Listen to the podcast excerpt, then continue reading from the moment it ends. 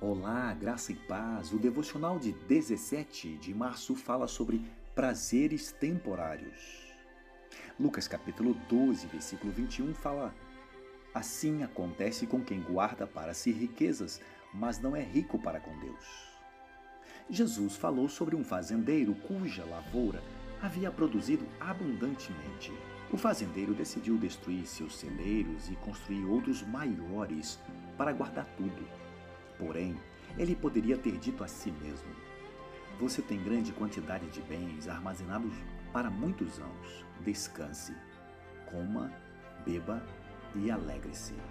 Isso está descrito em Lucas capítulo 12, versículo 19. Mas Deus disse: Insensato, esta noite a sua vida lhe será exigida. Então, quem ficará com o que você preparou?